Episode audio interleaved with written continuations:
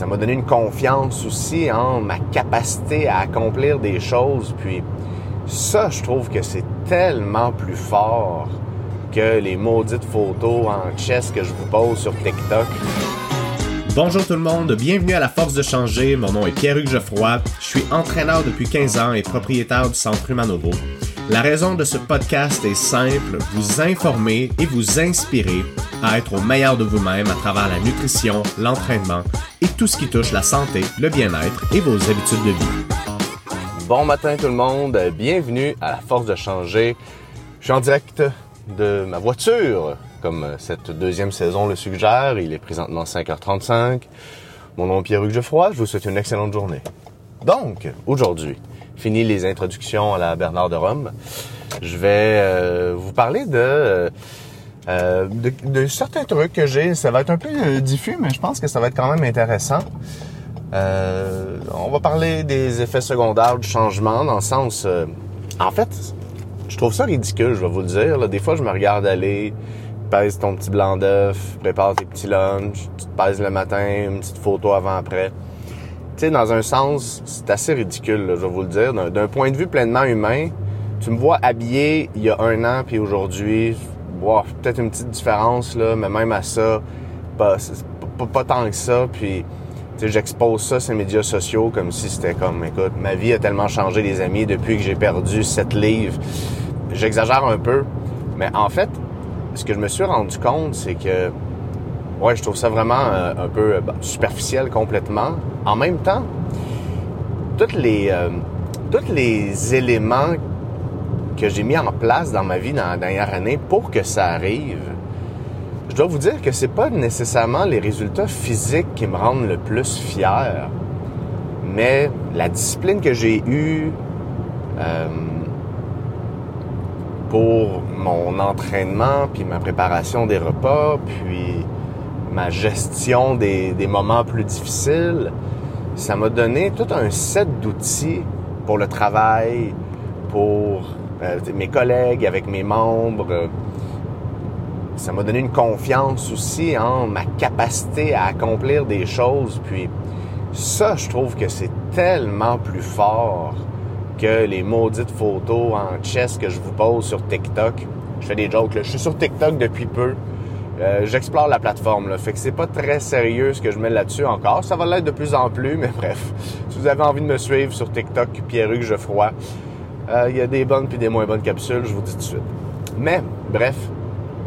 Et dans le fond,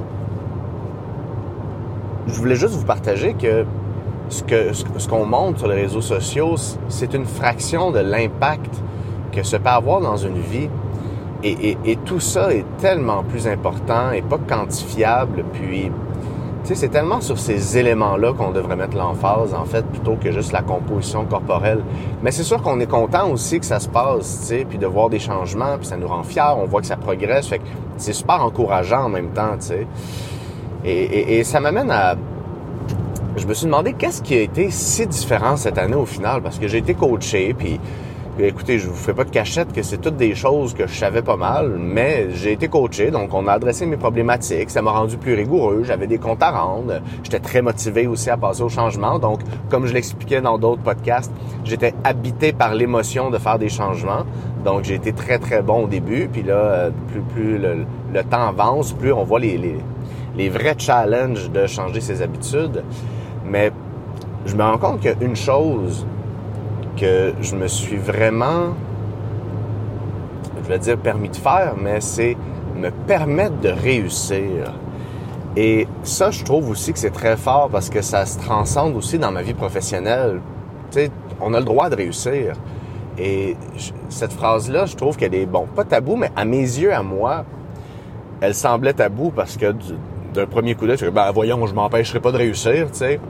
Mais non, au final, je me disais en arrivant le jeudi, au lieu de me préparer pour que mon vendredi puis samedi soit quand même correct, puis que j'accumule les bons coups au niveau nutrition puis entraînement, je me dis ah regarde, j'ai fait une bonne semaine, fait que là ça va gosser ma blonde que que j'organise ma bouffe euh, un jeudi soir, là regarde, on va aller manger au resto, puis tu sais, on, aurait dit que je me per, je me permettais pas d'aller où je voulais vraiment aller, puis pas parce que ma blonde me mettait des bâtons d'un roue là, c'est vraiment pas ça c'est que je me permettais pas ça. Comme si je le méritais pas ou comme si c'était un peu euh, hors de ma portée. Donc, se permettre de réussir, je me rends compte que ça a vraiment été un déclic pour moi de dire, hey non, tu as le droit de mettre les habitudes en place que tu veux dans ta vie. Est-ce que ça a généré des discussions avec ma blonde? Ben, c'est sûr. Mais en même temps, elle comprend. Puis on s'est ajusté. Puis on a trouvé d'autres moments que d'aller euh, boire euh, trois, quatre bières un jeudi dans un resto parce que on le mérite donc bien finalement quand le lendemain tu te réveilles juste fatigué, puis là t'es fatigué, t'as pas envie d'être entraîné, tu te dis dans le fond c'est vendredi, fait que tu t'entraînes pas le vendredi, la fin de semaine arrive moins assidu, puis finalement juste une décision comme ça, ah, tu te rends compte, en fait je me suis rendu compte que une mauvaise décision peut en engendrer 4, 5, 6 autres mauvaises. Et quand on essaie de, se permettre, de se donner la chance, de se donner le droit de réussir, bien, ça change la perspective de la démarche, puis la roue tourne dans l'autre sens. Mais est-ce que c'est sans effort? Évidemment, non. Ça demande des efforts, ça demande de l'engagement, ça demande de se commettre vraiment à ce qu'on s'est promis à soi-même. Mais si vous avez envie de changement dans votre vie, faites-vous cette promesse-là, allez trouver l'aide nécessaire, rentrez dans l'action, puis voyez à évoluer, pas à être parfait. Je vous rappelle que dans psychologie du changement, vouloir être parfait, c'est un gros, gros problème. Ben, un gros, gros problème. En fait, c'est une perception qui est vraiment pas aidante. Mais si on voit à être juste meilleur que ce qu'on faisait, là, on a comme le champ libre pour s'améliorer sans qu'il y ait de plafond nécessaire pour que ça s'arrête. Donc, c'était une parenthèse, mais c'est correct, ces petites parenthèses-là, on les aime, ça nous permet de nous rappeler des concepts importants dans notre cheminement.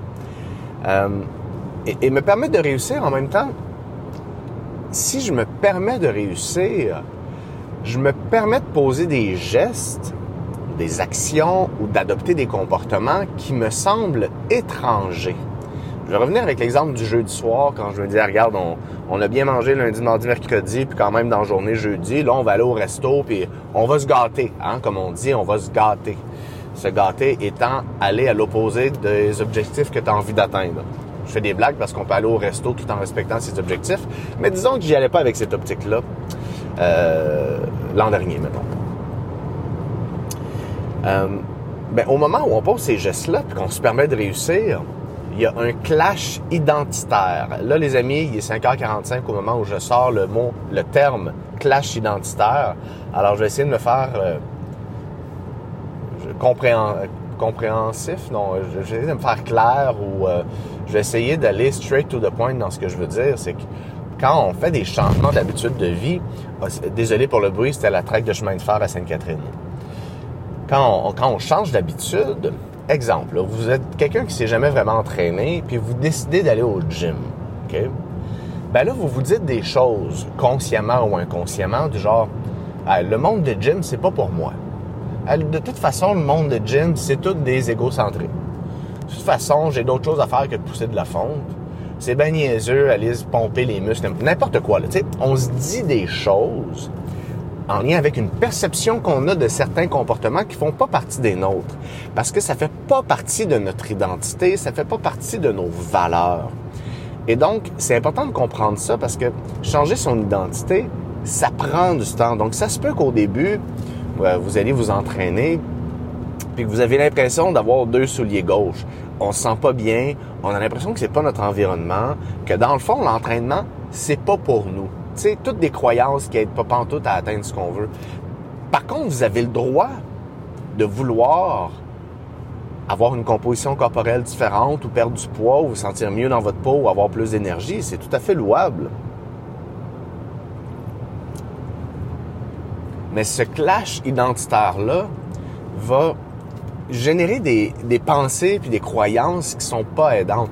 Et ça, je vais vous sensibiliser à ça parce que en réfléchissant sur mes derniers mois, je me suis rendu compte de ça comme si dans le fond, et moi je viens du milieu de l'entraînement, puis j'ai toujours, euh, je vais pas dire pointer du doigt, mais j'ai toujours euh, porté un jugement sur le bodybuilding puis le fitness parce qu'à mes yeux, c'est un processus qui n'est pas durable dans le temps et qui cause des effets psychologiques plus néfastes à long terme. Puis j'ai des exemples, juste à écouter le podcast sur Jody qui parle de son expérience. Je trouve que c'était le deuxième épisode que j'ai tourné. Euh, donc on voit bien que c'est pas sain de la façon dont ça a été fait ou comment elle l'a expérimenté. Et, et, donc en même temps, pour adopter une composition corporelle optimale, ça prend un engagement et ça, nécessite pas de monter sur un stage. Mais ce que je veux dire, c'est que je m'étais dit, hey, ça, c'est pas pour moi. C'est pas pour moi. Ça, c'est X, Y, Z. Et ce clash-là, je l'ai brisé parce que dans le fond, je le fais pas pour monter sur un stage ou je le fais pas d'une façon malsaine. Je me suis approprié les habitudes qui m'amènent à avoir une composition corporelle dans laquelle je me sens bien tout en réussissant à accomplir les choses qui sont importantes pour moi dans ma vie, pour les gens que j'aime, pour mes amis, ma famille, ma blonde.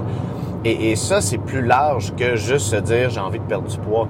Mais par contre, je comprends que si en ce moment vous êtes en surpoids, vous n'êtes pas bien dans votre corps, la seule affaire que vous avez envie de, savoir, c'est qu'est-ce que je mange puis comment je m'entraîne. Je veux dire, quand la douleur est élevée, c'est tout à fait normal parce que c'est une émotion Hein, qui va vous pousser à agir de façon très différente, comprenez-vous? Mais à moyen terme, même si on va au gym puis on mange du poulet, du brocoli, by the way, on n'est pas obligé de manger du poulet puis du brocoli pour euh, voir des résultats. C'est juste que je caricature un peu l'extrême diète. Et je vais en parler tantôt des diètes. Euh, mais ça se peut qu'après 2, 3, 4 mois, vous sentiez que vous êtes à côté de votre identité parce que c'est pas vous ça, si c'est mal fait.